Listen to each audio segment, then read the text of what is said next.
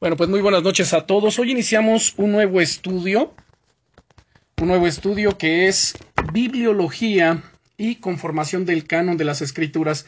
Va a ser un estudio muy, muy interesante. Vamos a ver muchos datos muy importantes. Así que les voy a pedir que tengan su Biblia a la mano para que podamos abrir los pasajes que estemos citando. También, bueno, si pudieran tener por ahí un cuadernillo para que tomen nota o en su defecto, pues ya saben, estamos grabando los, las enseñanzas. Al término me la pueden solicitar y con todo gusto se las envío. Y esto para que puedan nuevamente escuchar algunas cosas, bueno, escuchar toda la enseñanza, ir pausando y tomando nota. Hay muchas cosas, muchos datos muy importantes. Algunos quizás serán un poco complicados de entender, derivado de que no eh, están familiarizados con ellos, incluso con muchos términos que vamos a mencionar. Pero bueno, vamos a tratar de simplificarlo, de hacerlo lo más entendible y bueno, sobre todo pues con la ayuda del Señor, principalmente y ante todo. Vamos a orar y poner este tiempo en las manos del Señor. Padre, en el nombre poderoso de Jesucristo, te damos gracias, Rey Eterno, por tu amor, te damos gracias por tu fidelidad, te damos gracias, Señor, porque estamos en tus preciosas manos. Y te pedimos en esta noche, Señor, que nos tomes, tómanos en tus gloriosas manos, que tú nos dirijas, que tú nos guíes, que tú nos conduzcas. Señor, que abras nuestro entendimiento. También te pedimos, perdona, Señor, nuestros pecados, limpia nuestro corazón, santifica, Señor, nuestra alma. queremos preparar nuestro corazón, Señor, para entender tu palabra, entender todas estas cosas tan importantes, estos aspectos que tienen que ver con la Biblia, la conformación de las escrituras. Y por eso es que oramos pidiendo tu asistencia, tu guianza, tu dirección, en el nombre poderoso de Jesucristo. Gracias, bendito Señor. Amén. Bien, quiero mencionar que, y todos sabemos, hay muchos libros que circulan por todas partes, libros que hablan y que tratan acerca de Dios, incluso hay comentarios acerca de la Biblia. Y pues son muchos los libros que se han escrito hasta el día de hoy y muchos más se escribirán el día de mañana. Muchos muy buenos y muchos muy malos a mi parecer. Sin embargo, Dios nos ha legado un libro maravilloso que cuando lo ponemos en práctica a través de la fe, produce cambios a tal magnitud que son como la noche del día. Hay una gran diferencia, hay algo impresionante allí.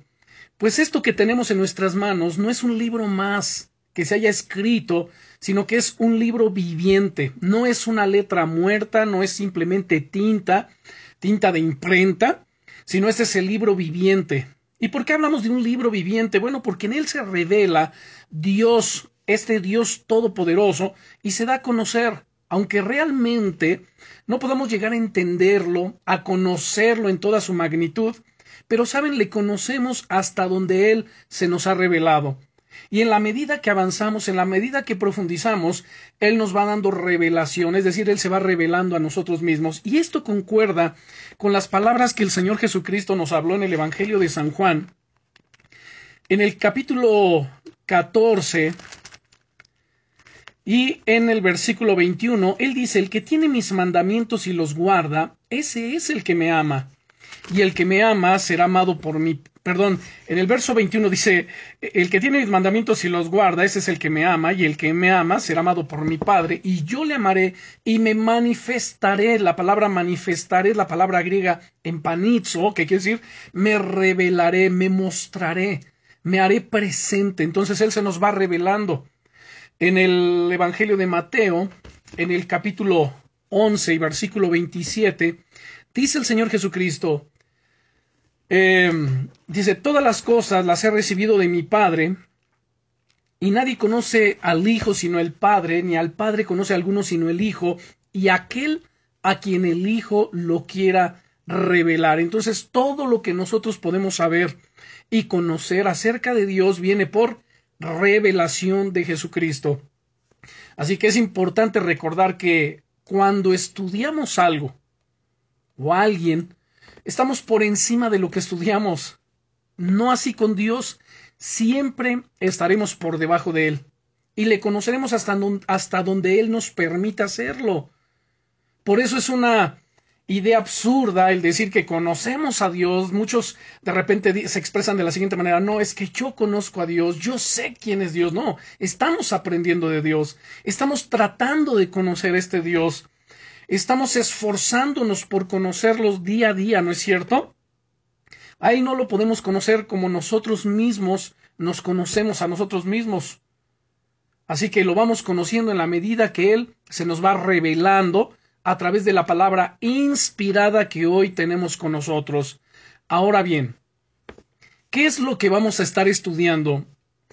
Y no solamente quise que viéramos la conformación del canon de las escrituras, así de una manera muy general, eh, tampoco citar los escritores y algunas que otras fechas, sino creí pertinente el que podamos tomar este estudio Así que bueno, no lo vamos a ver en una, dos, tres lecciones, lo vamos a ver en varias lecciones, pero es muy, muy importante que nosotros podamos saber el origen, las causas, el cómo, el cuándo, todos esos aspectos tan importantes que conforman la Biblia. Así que, ¿qué es la bibliología? Bueno, la bibliología es la ciencia que estudia las cosas sobre la Biblia y todo su contenido.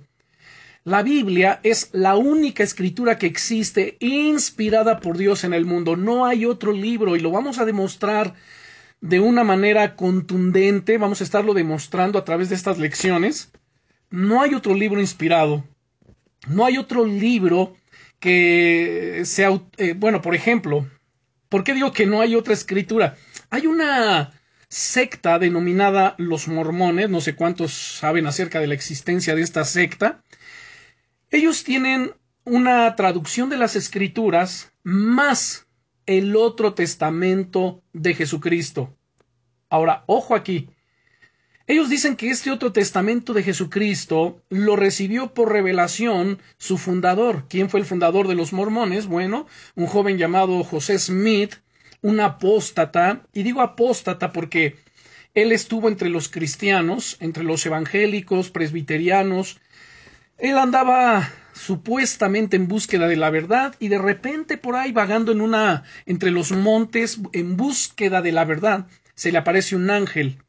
Un ángel de nombre Moroni que el Señor lo reprenda en el nombre de Jesucristo porque este no era un ángel de Dios sino era el ángel de luz era un demonio o el mismo Satanás ahí personificado y se le, se le apareció y entonces le dijo, tú eres el escogido para escribir el otro testamento de Jesucristo. Noten esto, el otro testamento de Jesucristo. Cuando el apóstol Pablo había dicho a los Gálatas en el capítulo 1, versículo 6 al 7, de hecho hasta el versículo 9, Dice, estoy maravillado de que tan pronto os hayáis alejado del que los llamó por la gracia de Cristo para seguir un evangelio diferente u otro un evangelio diferente. Y entonces en el verso 7, el apóstol Pablo nos dice, no que haya otro, o sea, no hay otro evangelio, sino que hay algunos que os perturban y quieren pervertir el evangelio de Cristo. Mas si aún nosotros, pongan atención en este versículo 8, estamos en Gálatas 1, versículo 8, mas si aún nosotros, o un ángel del cielo, os anunciare otro evangelio diferente del que os hemos anunciado, sea anatema, es decir, sea maldito. Si José Smith hubiese conocido las sagradas escrituras, hubiese sabido lo que dice aquí el apóstol Pablo o Dios a través del apóstol Pablo, créanme que él hubiera podido discernir acerca de ese ángel, de ese personaje que se le presentó, y él hubiese reprendido. Pero este es el gran error de muchos cristianos que por años caminan en el Evangelio, por años se congregan, por años, pero saben, no leen la Biblia, no conocen la Biblia, no saben lo que la Biblia dice, y cuando de repente tienen una pseudo revelación, sueño, visión, profecía, etcétera, lo vienen a tomar como palabra de Dios, como algo infalible y algo que viene a darle dirección a sus vidas, y entonces esto genera confusión, error, y terminan en qué? En el sectarismo.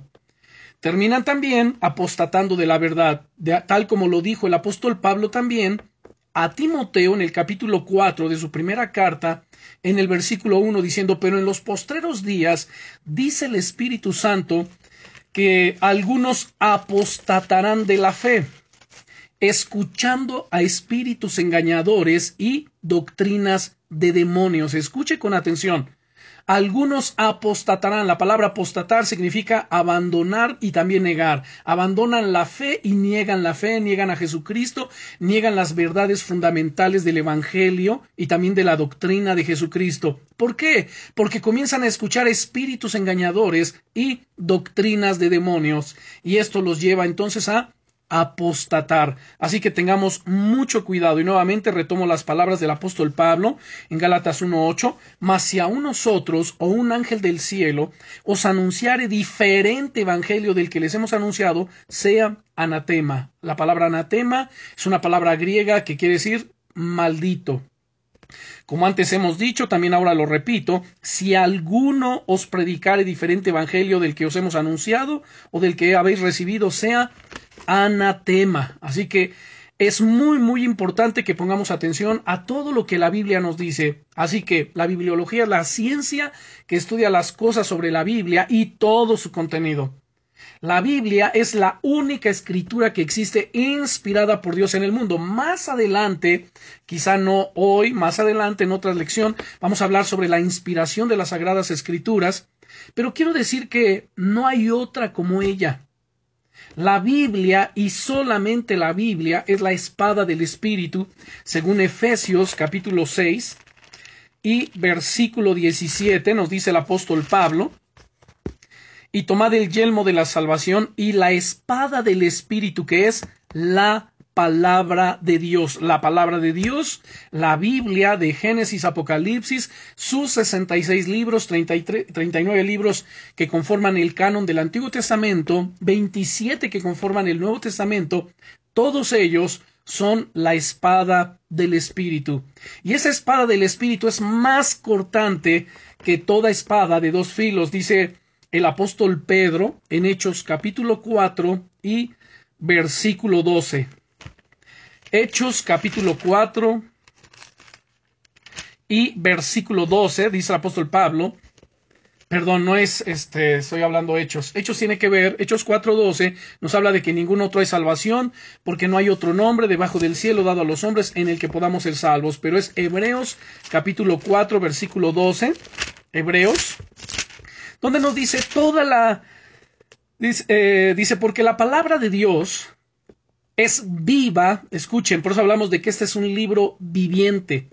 No es letra muerta, no es tinta nada más, no es logos solamente, sino que esta palabra de Dios es viva y además es eficaz. La palabra eficaz es la palabra griega energes y energes es una palabra comparable en significado a la palabra enérgico, la cual se deriva de este vocablo. Entonces, energe, solo usada aquí en 1 Corintios 16, 9 y Filemón versículo 6 se refiere a algo en acción, algo activo y además algo efectivo, es decir, que va a lograr los resultados esperados. Entonces es viva, es eficaz, es más cortante que toda espada de dos filos, porque penetra hasta partir el alma, el espíritu, las coyunturas, los tuétanos, y discierne los pensamientos y las intenciones del corazón.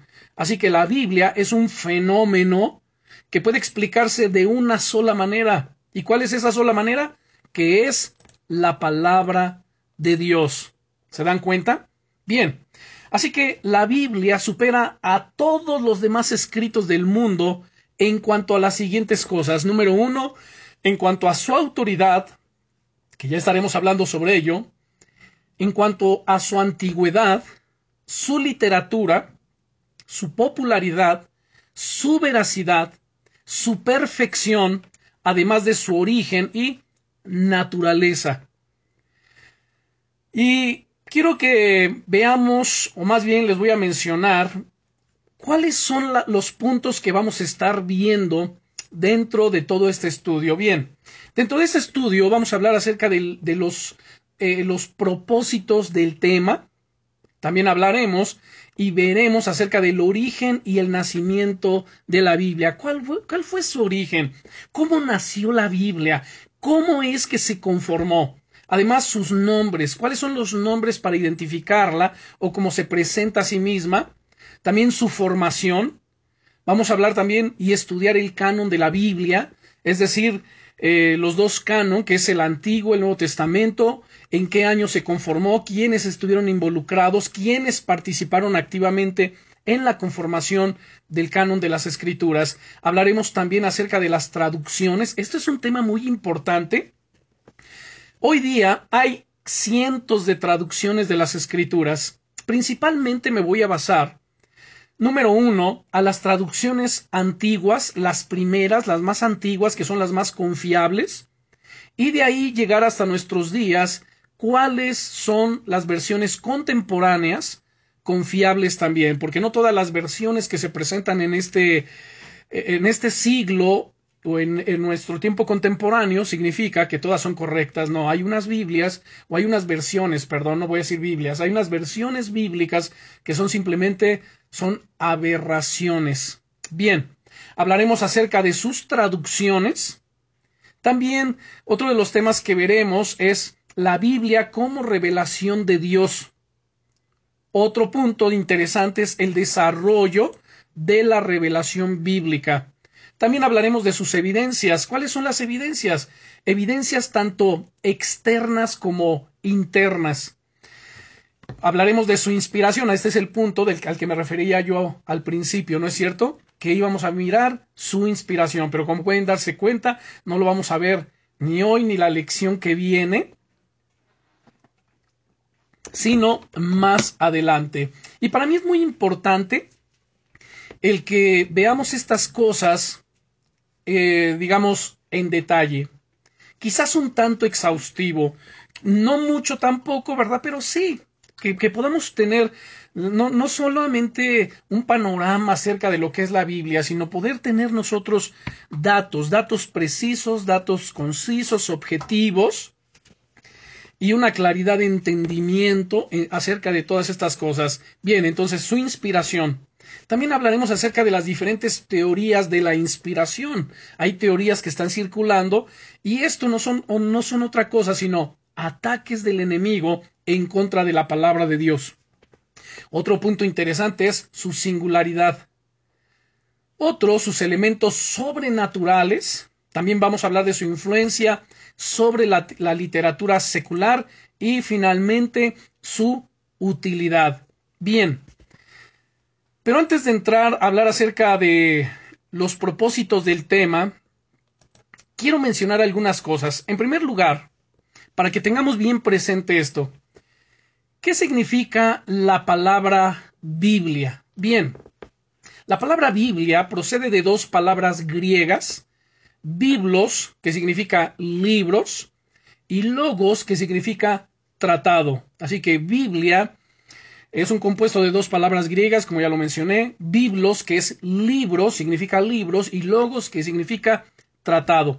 Originalmente, biblos significaba un documento escrito en papiro, una clase de papel que se fabricaba con una planta egipcia en el antiguo pueblo de Jebal, los griegos más adelante le cambiaron el nombre Biblos porque era una ciudad famosa para, por la fabricación de, de estos libros. Además, los habitantes de Biblos se hallan entre los primeros que iniciaron la evolución de la escritura e iniciaron uno de los primeros alfabetos. De ahí se deriva la palabra Biblia. Así que este es un dato interesante que debemos de conocer. La Biblia también, quiero decir lo siguiente, la Biblia fue y no fue en otro tiempo lo que hoy es. A ver, ¿a qué me refiero? La razón para esto es la siguiente. En primer lugar, no se tuvo un canon como lo tenemos hoy. Segundo, el Antiguo Testamento se escribió antes de la venida de Cristo.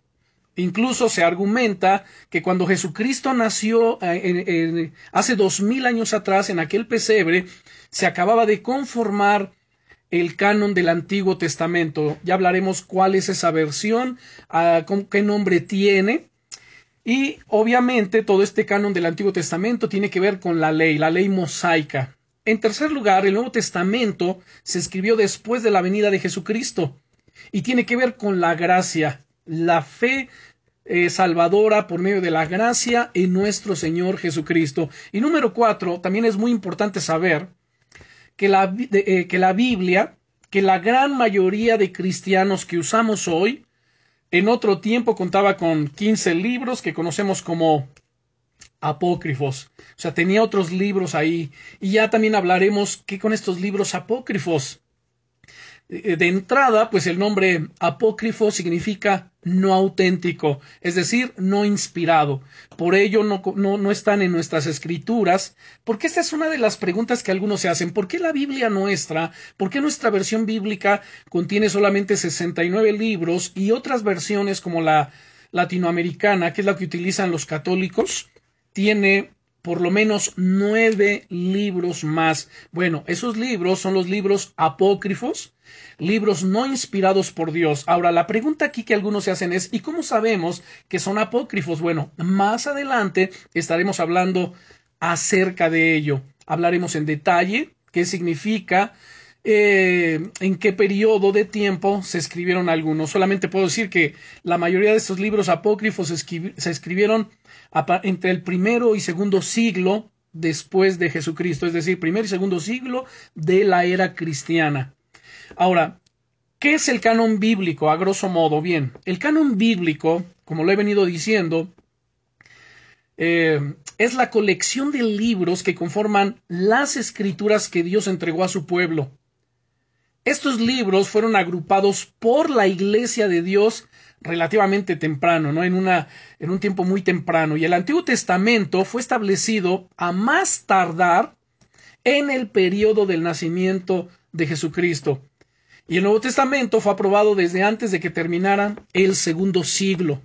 A pesar de que no fue hasta el cuarto siglo en donde el Nuevo Testamento fue oficialmente confirmado, existen buenas razones para tener confianza histórica en su proceso de formación. Ahora, estos, son, eh, estos libros fueron elegidos en gran parte por tres factores. Número uno, sus cualidades divinas.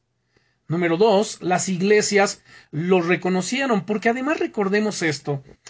En el primer siglo, los apóstoles eh, predicaron el Evangelio de Jesucristo, le dieron continuidad a la obra que él inició.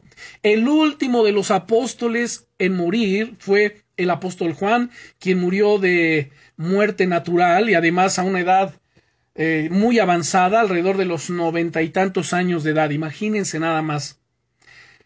Y los que continuaron con la obra de ellos fueron sus discípulos, que estaremos mencionando algunos de ellos como Policarpo, que era apóstol del, eh, era, perdón, discípulo del apóstol Juan, quien fue pastor en Antioquía. Entonces, ellos tuvieron un papel mm, fundamental en el reconocimiento de las Sagradas Escrituras, de las cartas de los apóstoles y a quienes Dios en buena medida utilizó para la conformación del canon. Ahora, y tercero, pues su conexión con un apóstol, como lo acabo de citar en el caso de, de Policarpo, eh, pastor de eh, la iglesia de Antioquía, discípulo del apóstol Juan, quien escribió el Evangelio que lleva su nombre y el libro del Apocalipsis. La mayoría de los libros del Nuevo Testamento fueron compuestos por uno de los apóstoles, ¿no? O sea, por uno de los apóstoles, incluyendo a Pablo. Tenemos aquí los escritos de Santiago, tenemos eh, cartas del apóstol Pedro, entonces, y del apóstol Pablo, quien escribió la mayoría de los libros o de las cartas del Nuevo Testamento.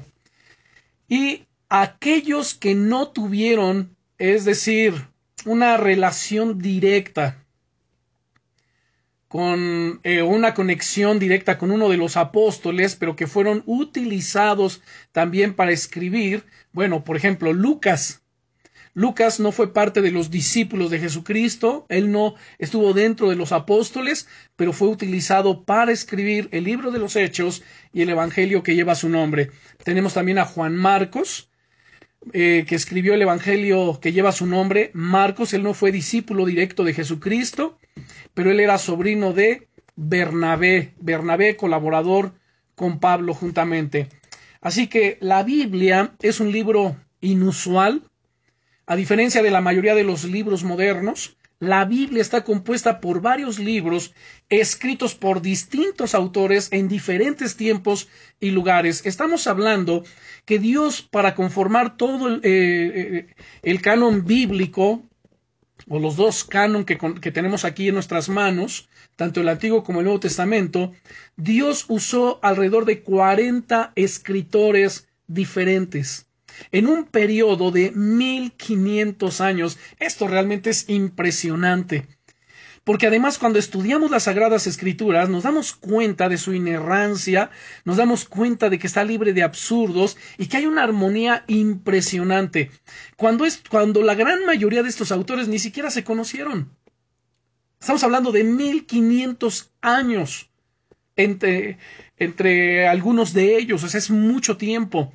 Así que no se conocieron como para haberse puesto de acuerdo, pero ¿quién estaba detrás de todo ello? El Espíritu Santo de Dios, inspirándolos para escribir las sagradas escrituras. Así que bueno, como les decía, fue escrito por diferentes escritores, diferentes autores, en diferentes tiempos, en diferentes lugares. Y esto nos lleva a preguntarnos cómo estos libros fueron recopilados para formar un solo volumen. ¿Cuándo sucedió esto? ¿Quién tomó estas decisiones críticas? ¿Y cómo es que debemos confiar en que lo hicieron bien, no es cierto? Bueno, todas estas preguntas competen a lo que conocemos como el canon bíblico. Este término se refiere entonces a la colección de libros de las escrituras que Dios le ha dado a su iglesia.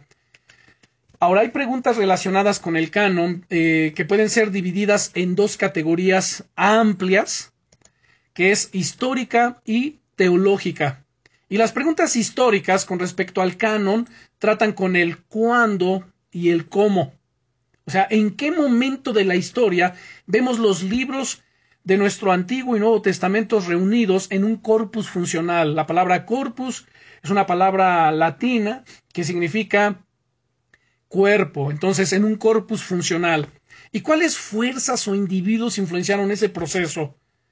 Las preguntas teológicas se enfocan más en la legitimidad y en su autoridad.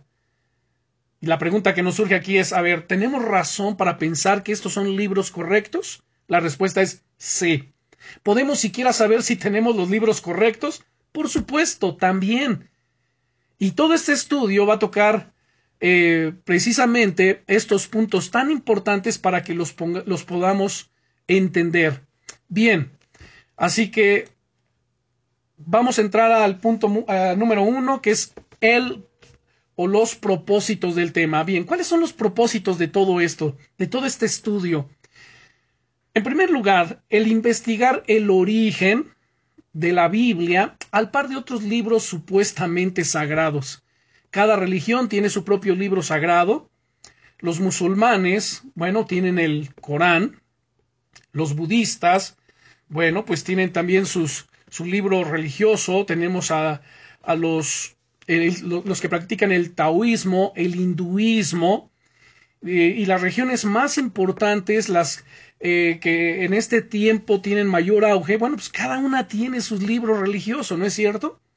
Pues vamos a investigar el origen de la Biblia al par de otros libros supuestamente sagrados. Y también otro de los propósitos es mostrar la evidencia que existe para dar un veredicto final sobre la Biblia y examinar lo que muestra la historia, la arqueología y la ciencia en cuanto a la Biblia. Estos puntos son muy importantes. Este punto número tres, examinar lo que muestra la historia, la arqueología. Hay cantidad de datos arqueológicos el día de hoy y que tenemos acceso directo a ellos a través del Internet. Hay cantidad de fuentes donde podemos nosotros corroborar todos estos datos. Y además, ¿Qué dice la ciencia en cuanto a la Biblia, no? Es decir, hay muchas cosas que han sido comprobadas por la ciencia. Y la ciencia, como eh, muchos piensan que está peleada con la Biblia o la Biblia con la ciencia, nada hay más lejos que de la verdad. Eso es una mentira. Simplemente la Biblia y la ciencia no se contradicen jamás, sino que se, se, se confirman. Número cuatro, el poner en la balanza la Biblia y otros libros que pretenden hablar en nombre de Dios.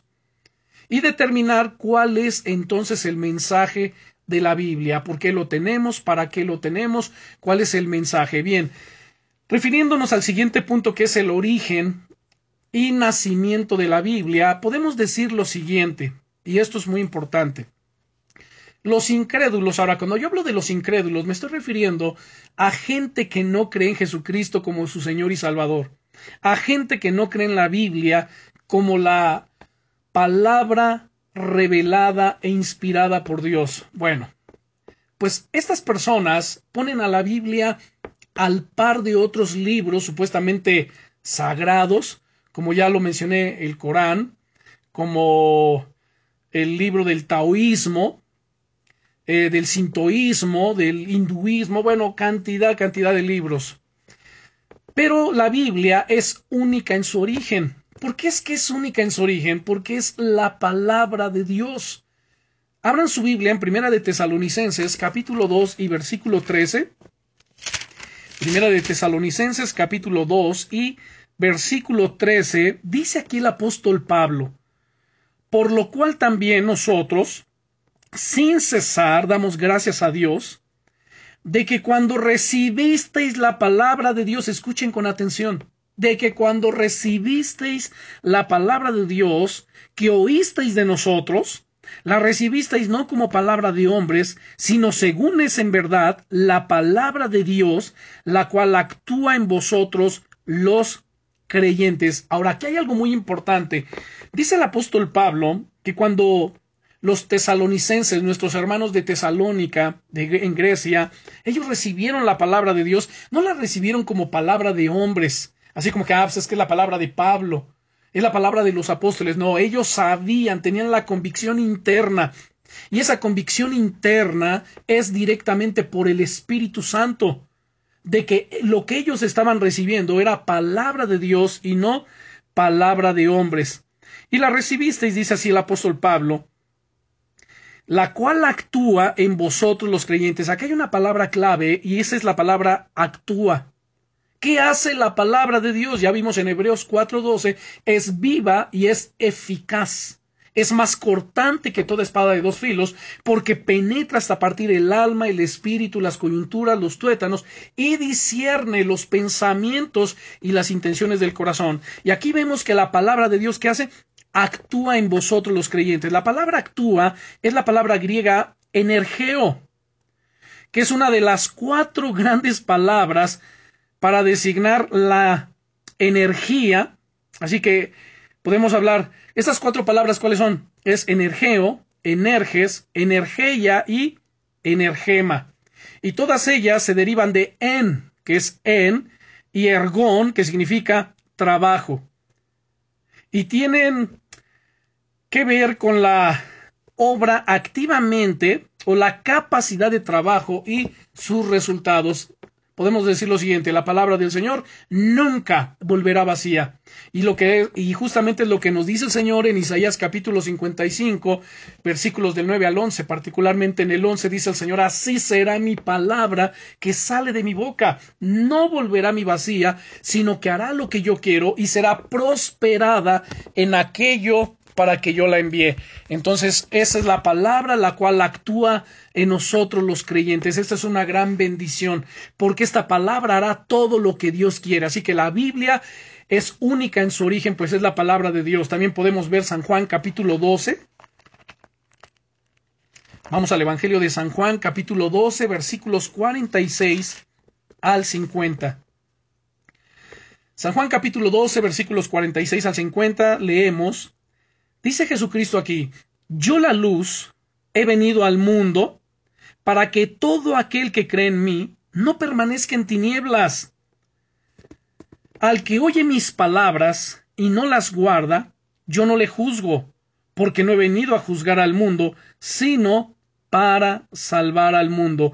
Ahora, veamos el siguiente texto, el 48, dice, el que me rechaza y no recibe mis palabras, tiene quien le juzgue. La palabra que he hablado, ella le juzgará en el día postrero. La palabra que él ha hablado, estas palabras que tenemos en nuestras manos, las cuales han salido de su boca, al que le rechaza, esta misma palabra le juzgará. Dice en el verso 49, porque yo no he hablado por mi propia cuenta, el Padre que me envió, él me dio mandamiento de lo que he de decir y de lo que he de hablar. Y sé que su mandamiento es vida eterna. Así pues, lo que yo hablo, lo hablo como el Padre me lo ha dicho. Y Jesucristo siempre se limitó a hablar solamente las palabras del Padre. Él en todo momento, en todo tiempo, él decía, eh, porque yo no he venido a hacer mi voluntad, sino la voluntad del que me envió. Porque las palabras que yo hablo no son mías, sino son las del Padre.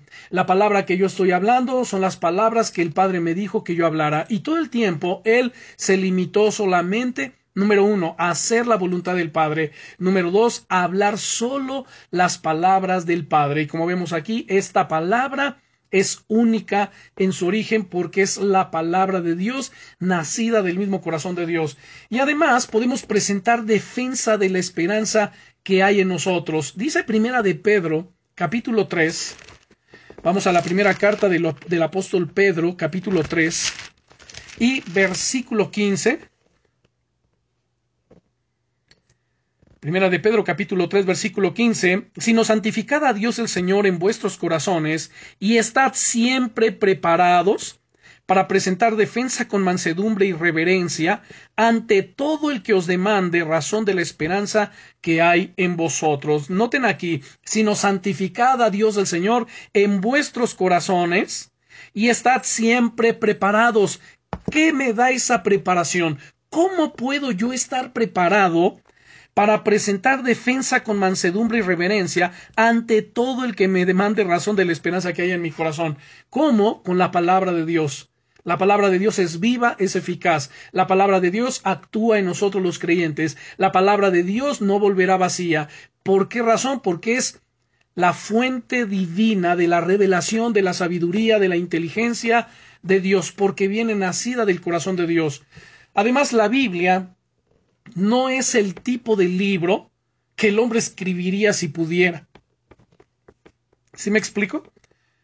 La Biblia no es el tipo de libro que el hombre escribiría si pudiera. Veamos lo que nos dice el apóstol Pablo en su carta a los Gálatas capítulo 1 versículos 11 y 12. Como les decía en nuestra introducción, hay cantidad de, de libros que han sido escritos Podemos hablar de miles, de millones de libros que se han escrito a través de la historia de la humanidad. Unos muy buenos, otros regulares, otros muy malos. Pero hay cantidad de libros. Pero solo hay uno que es único, que es vivo, que es poderoso para transformar la vida del ser humano, y es la palabra de Dios, la Biblia. Es el libro que ha trascendido las épocas, la historia, que ha sufrido persecución y hasta el día de hoy la tenemos en nuestras manos. Es el libro del cual se quemaron cantidad de copias en el oscurantismo y en muchos otros momentos de la historia de la Iglesia cristiana, con la finalidad de acabar con la Biblia, de destruir este libro cuyo autor intelectual de todas esas persecuciones ha sido Satanás, que el Señor lo reprenda en el nombre de Jesucristo. Pero como es la palabra de Dios, nunca la han podido destruir, ni podrán destruirla o erradicarla de la faz de la tierra. Es el libro eterno y Dios preserva su palabra. Por tanto, como les decía, hay cantidad de gente que ha escrito muchos libros, eh, pero ninguno jamás como este libro. Es más, no es el tipo de libro que el hombre escribiría si pudiera. Si ya tenemos Gálatas capítulo 1, versículos 11 y 12, démosle lectura. Dice, mas os hago saber, hermanos, que el Evangelio anunciado por mí no es según hombre, es decir, su fuente, su inspiración, no es según hombre. Pues yo ni lo recibí, ni lo aprendí de hombre alguno, sino por revelación de Jesucristo. ¿Se dan cuenta? Esto es muy importante. Nuevamente doy lectura a estos dos versículos, mas os hago saber, hermanos, que el Evangelio anunciado por mí no es según hombre, pues yo ni lo, ni lo recibí ni lo aprendí de hombre alguno, sino por revelación de Jesucristo. ¿Cómo creen que comenzó esta revelación gloriosa? Cuando en el camino a Damasco, en Hechos capítulo 9, él en su facultad y condición de fariseo, que iba persiguiendo a los cristianos, a todos los que invocaban el nombre de Jesucristo, para traerlos arrestados a Jerusalén, fue cuando el Señor Jesucristo se le reveló, se le manifestó, salió a su encuentro en ese camino, lo derriba del caballo, ya conocen ustedes la historia, y quien no la conozca, bueno, lea el eh, Hechos capítulo 9, donde va a conocer la conversión de Saulo y cómo el Señor lo llama y lo comisiona para ir y predicar el Evangelio de Jesucristo. Bien, ahora, los incrédulos, como había también citado, ponen la, a la Biblia al par de otros libros, ¿no es cierto? Pero jamás se va a igualar o se van a igualar esos libros a este libro glorioso que tenemos. Además, las pruebas que la misma Biblia presenta de sí misma son de carácter sobrenatural. Es una evidencia de que no puede ser producto del hombre. Bueno, ya mencionamos ahorita Gálatas capítulo 1, versículos 11 y 12. Veamos también el Evangelio de Lucas capítulo 7. Lucas capítulo 7, versículos 18 al 23. Lucas capítulo 7 versículos 18 al 23 y leemos aquí. Dice, los discípulos de Juan le dieron las nuevas de todas estas cosas y llamó Juan a todos, perdón, a dos de sus discípulos y los envió a Jesús para preguntarle, ¿eres tú el que habría de venir o esperaremos a otro? Cuando pues los hombres vinieron a él, dijeron, Juan el Bautista nos ha enviado a ti para preguntarte, ¿eres tú el que habría de venir o esperaremos a otro? En esa misma hora sanó a muchos de enfermedades y plagas y de espíritus malos, y a muchos ciegos les dio la vista, y respondió Jesús y les dijo, Id, haced saber a Juan lo que habéis visto y oído. Los ciegos ven, los cojos andan, los leprosos son limpiados, los sordos oyen, los muertos son resucitados, y a los pobres es anunciado el Evangelio, y bienaventurado es el que no haya tropiezo en mí. ¡Wow! ¡Qué maravilloso! ¿No es cierto? Vemos aquí las pruebas que presenta de sí mismo en su carácter sobrenatural, ¿no? Es una evidencia de que no puede ser producto del hombre. Además, vamos al Evangelio de San Juan, al capítulo 10. San Juan, capítulo 10. Y veamos versículos 37 al 39. San Juan capítulo 10, versículos 37 al 39. Bien, leemos. Dice aquí Jesús, si no hago las obras de mi Padre, no me creáis. Mas si las hago, aunque no me creáis a mí, creed a las obras, para que conozcáis y creáis que el Padre está en mí y yo en el Padre. Procuraron otra vez prenderle, pero él se escapó de sus manos. Bien. Puedo decir lo siguiente también. El mensaje que la Biblia tiene muestra que es un libro teocéntrico. ¿Qué significa esto de teocéntrico?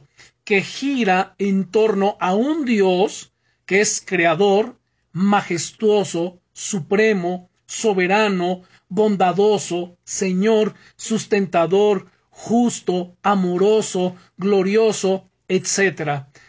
Ahí es donde entran los atributos de nuestro Señor, que son, no, no, es otra cosa más que sus perfecciones. Hechos capítulo 2, versículo 23. Vamos al libro de los Hechos, capítulo 2 y versículo 23. Leemos aquí, predicando el apóstol Pedro, hablando por el Espíritu Santo, dice lo siguiente, a este, refiriéndose a Jesucristo, entregado por el determinado consejo y anticipado conocimiento de Dios, prendisteis y matasteis por manos de inicuos, crucificándole. Bien. Quiero que veamos también Colosenses capítulo 1, carta del apóstol Pablo a los Colosenses capítulo 1 versículos 16 al 19. Bien, Colosenses 1 versículos 16 al 19 leemos. porque en Él fueron creadas, refiriéndose a Cristo Jesús, porque en Él fueron creadas todas las cosas, las que hay en los cielos y las que hay en la tierra, visibles e invisibles, sean tronos, sean dominios, sean principados, sean potestades, todo fue creado por medio de Él y para Él. Y Él es antes de todas las cosas, y todas las cosas en Él subsisten. Y Él es la cabeza del cuerpo que es la iglesia, el que es el principio, el primogénito de entre los muertos, para que en todo tenga la preeminencia, por cuanto agradó al Padre que en él habitase toda plenitud. Díganme si no es maravilloso todo esto que estamos viendo. Además, dentro de lo que es su origen y nacimiento de la Biblia, la Biblia por sí misma muestra que Dios es único. No hay otro como Él, no existe. En el primer libro de Reyes, capítulo 8, versículo 23, vamos al Antiguo Testamento. Busquemos primer libro de Reyes, capítulo 8 y versículo 23. Y aquí leemos, y dijo, Jehová Dios de Israel, no hay Dios como tú, ni arriba en los cielos, ni abajo en la tierra, que guardas el pacto y la misericordia a tus siervos, los que andan delante de ti con todo su corazón. Así que no hay otro Dios ni arriba en los cielos, ni abajo en la tierra, y me atrevo a decir, ni debajo de las aguas de la tierra. También la magnificencia y el poder son sólo de Él, y son revelados a través de las sagradas escrituras, la magnificencia y el poder. Primer libro de Crónicas, capítulo 29. Abran su Biblia, primer libro de Crónicas, capítulo 29. Veamos de los versículos 10 al 12. Primer libro de Crónicas, capítulo 29, versículos 10 al 12. Dice, asimismo se alegró mucho el rey David y bendijo a Jehová delante de toda la congregación y dijo David, Bendito seas tú, oh Jehová Dios de Israel, nuestro Padre, desde el siglo y hasta el siglo, en otra versión dice, desde la eternidad y hasta la eternidad. Tuya es, oh Jehová, la magnificencia y el poder, la gloria, la victoria y el honor, porque todas las cosas que están en los cielos y en la tierra son tuyas. Tuyo, oh Jehová, es el reino, y tú eres excelso sobre todos, dice el versículo 12, las riquezas y la gloria proceden de ti, y tú dominas sobre todo, en tu mano está la fuerza y el poder, y en tu mano el hacer grande y el dar poder a todos.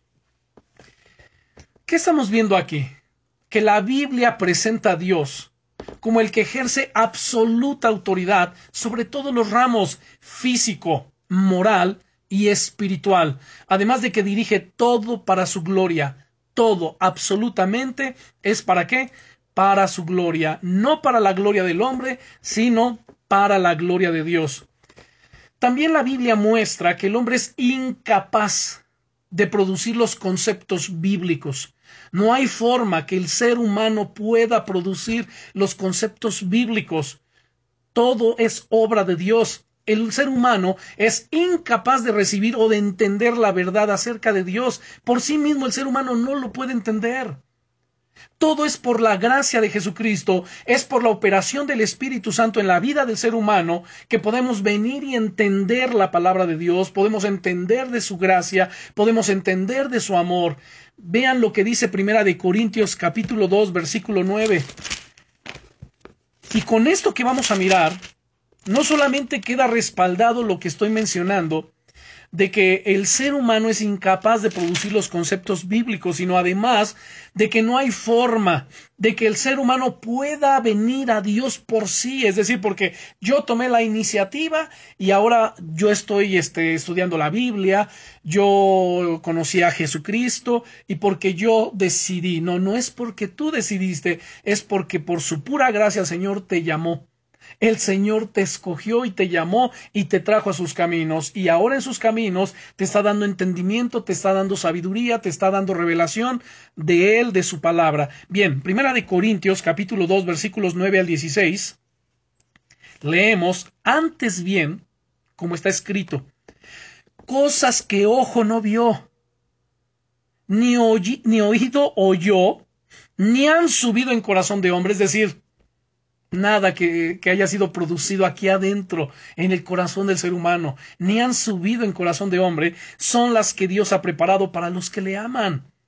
Ahora noten el versículo 10, pero Dios nos las reveló a nosotros, lo que venía yo hablando ahorita, todo esto lo recibimos solo por revelación de Jesucristo. Si ustedes y yo hoy podemos entender estas cosas y las estamos entendiendo, aceptando, es solamente por su gracia, por su misericordia. se está cumpliendo esto que vemos aquí en el 10, pero Dios nos la reveló a nosotros por el Espíritu. Noten, el agente de la revelación, ¿quién es? El Espíritu Santo. Porque el Espíritu todo lo escudriña, aun lo profundo de Dios. Porque ¿quién de los hombres sabe las cosas del hombre, sino el Espíritu del hombre que está en él? Así tampoco nadie conoció las cosas de Dios, sino el Espíritu de Dios. Y nosotros no hemos recibido el Espíritu del mundo, sino el Espíritu que procede de Dios, escuchen, para que sepamos lo que Dios nos ha concedido lo cual también hablamos, no con palabras enseñadas con sabiduría humana, sino con las que enseña el Espíritu, acomodando lo espiritual a lo espiritual. Noten, es el Espíritu Santo el que nos lleva a entender, a acomodar todas estas cosas. Dice además verso 14, pero el hombre natural, en la versión 1909, dice, más el hombre animal, guiado, ¿por qué?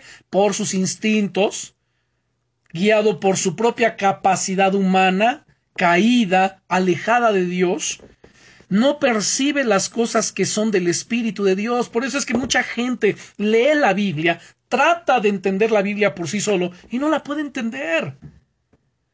Porque el hombre natural no puede percibir las cosas que son del Espíritu de Dios, porque para él son locura, y no las puede entender porque se han de discernir como espiritualmente. En cambio, el espiritual juzga todas las cosas, pero él no, es juzgado de nadie. Porque ¿quién conoció la mente del Señor?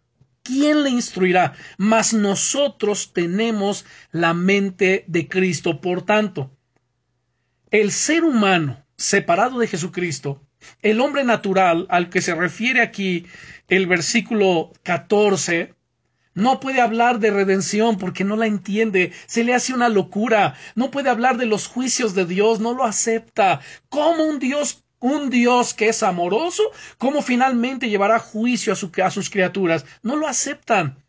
No pueden hablar tampoco de la santidad de Dios. No pueden hablar de los planes futuros, los cuales solo Dios los puede hacer. ¿No es cierto? Veamos Isaías capítulo 44. Vamos a Isaías capítulo 44 y con todo esto estamos asentando bien las bases de todo nuestro estudio. Isaías capítulo 44 versículos 6 al 8. Leemos, así dice el Eterno, el Rey de Israel, escuchen, y su Redentor, el Señor de los ejércitos. Yo soy el primero y yo soy el postrero, y fuera de mí no hay Dios. ¿Y quién proclamará lo venidero y lo declarará? ¿Y lo pondrá en orden delante de mí? ¿Cómo hago yo desde que establecí el pueblo antiguo? Anúncienles lo que viene y lo que está por venir. No temáis ni os amedrentéis. ¿No te lo hice oír desde la antigüedad y te lo dije? Luego vosotros sois mis testigos. No hay Dios sino yo. No hay fuerte. No conozco ninguno, dice el Señor. Y luego en el capítulo 46 también de este libro del profeta Isaías, versículos 9 al 11. Versículos 9 al 11 dice, Acordaos de las cosas pasadas desde los tiempos antiguos, porque yo soy Dios y no hay otro Dios, y nada hay semejante a mí, que anuncio lo por venir desde el principio y desde la antigüedad, lo que aún no era hecho, que digo, mi consejo permanecerá y haré todo lo que quiero que llamo desde el oriente al ave, y de tierra lejana al varón de mi consejo. Yo hablé y lo haré venir. Lo he, lo he pensado y también lo haré, dice el Señor. ¡Wow! ¡Qué maravilloso, ¿no es cierto? Además, el mundo estuvo sin escritos inspirados por más de 2500 años. Esto también es un dato muy importante que debemos de conocer. Nuevamente lo cito. El mundo estuvo sin escritos inspirados por más de 2500 años, o sea, desde Adán a Moisés. Hablamos de, un, de ese periodo de cuánto? 2500 años. En esos 2500 años no hubo qué? palabra escrita, no había un libro escrito, no había una revelación escrita Ahora, ¿cómo se comunicaba Dios en ese tiempo? Bueno, lo hacía por medio de sueños y por medio de visiones. En Génesis capítulo 2, versículos 16 al 17, permítanme citarlo. Génesis capítulo 2, versículos 16 y 17. Dice, y mandó Jehová Dios al hombre diciendo, de todo árbol del huerto podrás comer, mas del árbol de la ciencia del bien y del mal no comerás, porque el día que de él comieres ciertamente morirás. Claro, antes de la caída del ser humano, antes del pecado, Dios caminaba con ellos, Dios personalmente se veía con ellos, caminaba, andaba con ellos. Ellos se encontraban en un estado de inocencia. Ahora, en el capítulo 4, versículo 6, posterior a la caída, también de Génesis 4.6, dice, entonces Jehová Dios dijo a Caín, ¿por qué te has ensañado? ¿Y por qué ha decaído tu semblante? Como se le, como le estaba hablando a través de una visión, como le hablaba a los profetas. Capítulo 6, versículo 13 de Génesis. Capítulo 6, versículo 13. Dijo pues Dios a Noé, He decidido el fin de todo ser, porque la tierra está llena de violencia a causa de ellos, y aquí que yo la destruiré con la tierra. Ahora quiero abrir un pequeño paréntesis aquí. Hoy día mucha gente, muchos cristianos que no conocen la Biblia, que la tienen pero no la conocen porque no la estudian, esperan que Dios les hable como le hablaba a estos hombres. Pero Dios les hablaba de manera directa, ya fuera en sueños, en visiones, en una revelación, porque no había una, no estaba un libro escrito, no estaba la ley en sus manos. ¿Se dan cuenta? Hoy, ¿por qué no hay esas manifestaciones de Dios? Que Dios se nos aparezca, que Dios nos hable como lo hacía con ellos, porque tenemos la Biblia y no necesitamos otra fuente de revelación, no necesitamos otra fuente de comunicación con Dios más que su palabra y por supuesto la oración. Y Dios nos habla cada día solamente y a través de qué? De su palabra. Los cristianos maduros, eh, perdón, los cristianos inmaduros andan buscando experiencias extrasensoriales, ¿no? Que Dios les hable, quieren oír una voz. Oh, es que yo oí una voz. Olvídate de eso. Eso ya no tiene sustento bíblico en el Nuevo Testamento. Son casos excepcionales que puede suceder. No digo que no pase, que puede suceder, pero ya no es la norma. En el Antiguo Testamento sí, porque no había un libro escrito. Y de ahí podemos citar, todavía ver el, versículo 14 de ese capítulo 6, que dice, Dios le, dando la instrucción, le dice, hazte un arco de madera de gofer Harás aposentos en el arca y la calafatearás con brea por dentro y por fuera. Luego, también en el versículo 22 dice, y lo hizo así Noé, hizo conforme a todo lo que Dios le mandó. ¿Cómo se lo mandó? Dios le habló directamente. Luego en el 7.1, dijo luego Jehová Noé, entra tú y toda eh, tu casa en el arca, porque a ti he visto justo delante de mí en esta generación. Luego en el versículo 5 le dice, e hizo Noé conforme a todo lo que le mandó Jehová. Noten, era obediente además Noé. En el versículo 9 dice, de dos en dos entraron con Noé en el arca, macho y hembra, como mandó Dios a Noé. Luego en el capítulo 12, versículos 1 al 4, capítulo 12, versos 1 al 4, dice, pero Jehová había dicho a Abraham, vete de tu tierra y de tu parentela y de la casa de tu padre a la tierra que te mostraré, y haré de ti una nación grande y te bendeciré, y engrandeceré tu nombre y serás bendición. Bendeciré a los que te bendijeren y a los que te maldijeren maldeciré, y serán benditas en ti todas las familias de la tierra. Y se fue Abraham como Jehová le dijo, y Lot fue con él, y era Abraham de edad de, de 75 años cuando salió de Arán. Entonces vemos esto aquí, luego en el capítulo 5, del 1 al 6, y con eso voy a concluir. En el capítulo 15, del 1 al 6, Después de estas cosas vino la palabra de Jehová Abraham en visión, diciendo, No temas, Abraham, yo soy tu escudo, y tu galardón será sobremanera grande. Y respondió Abraham, Señor Dios, ¿qué me dará siendo así que ando sin hijo, y el mayordomo de mi casa es ese Damaseno Eliezer? Dijo también Abraham, Mira que no me has dado prole, y aquí que será mi heredero un esclavo nacido en mi casa. Luego vino a él palabra de Dios diciendo, No te heredará éste, sino un hijo tuyo será el que te heredará. Y lo llevó fuera y le dijo, Mira ahora los cielos y cuenta las estrellas si las puedes contar. Y le dijo, Así será tu descendencia. Y creyó a Jehová y le fue contado por justicia. ¡Wow! Hasta este tiempo no inspiró a nadie a escribir ninguna letra. Hasta este tiempo, sino que Moisés fue el primero en recibir órdenes para escribir. Pero esto ya lo estaremos hablando en nuestra siguiente lección en la próxima semana, si Dios nos lo permite. Vamos a orar. Padre, en el nombre poderoso de Jesucristo, te doy muchas gracias por esta enseñanza. Gracias, amado Dios, porque eres bueno, porque para siempre es tu misericordia. Y la gran bendición que tenemos, Señor, de estudiar tu palabra, conocer los orígenes, lo cual podemos entender, Señor, por medio de la operación de tu Espíritu Santo en nuestras vidas. Señor, abre nuestro entendimiento. Danos espíritu de sabiduría y de revelación en el conocimiento de Jesucristo y de tu palabra, de todas estas cosas, en el nombre glorioso, que es sobre todos los nombres, el nombre todopoderoso de Jesucristo. Amén.